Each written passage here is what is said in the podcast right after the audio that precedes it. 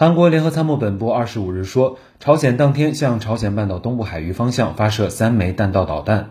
韩国联合参谋本部当天通过短信向媒体发布消息说，三枚导弹先后于当地时间六时、六时三十七分和六时四十二分，也就是北京时间五时、五时三十七分和五时四十二分，从朝鲜平壤顺安一带发射。短信未提及更多具体信息。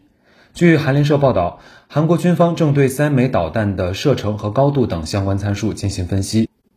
另据韩国总统府消息，韩国总统尹锡悦当天七时三十分主持召开国家安保会议，讨论朝鲜发射导弹问题。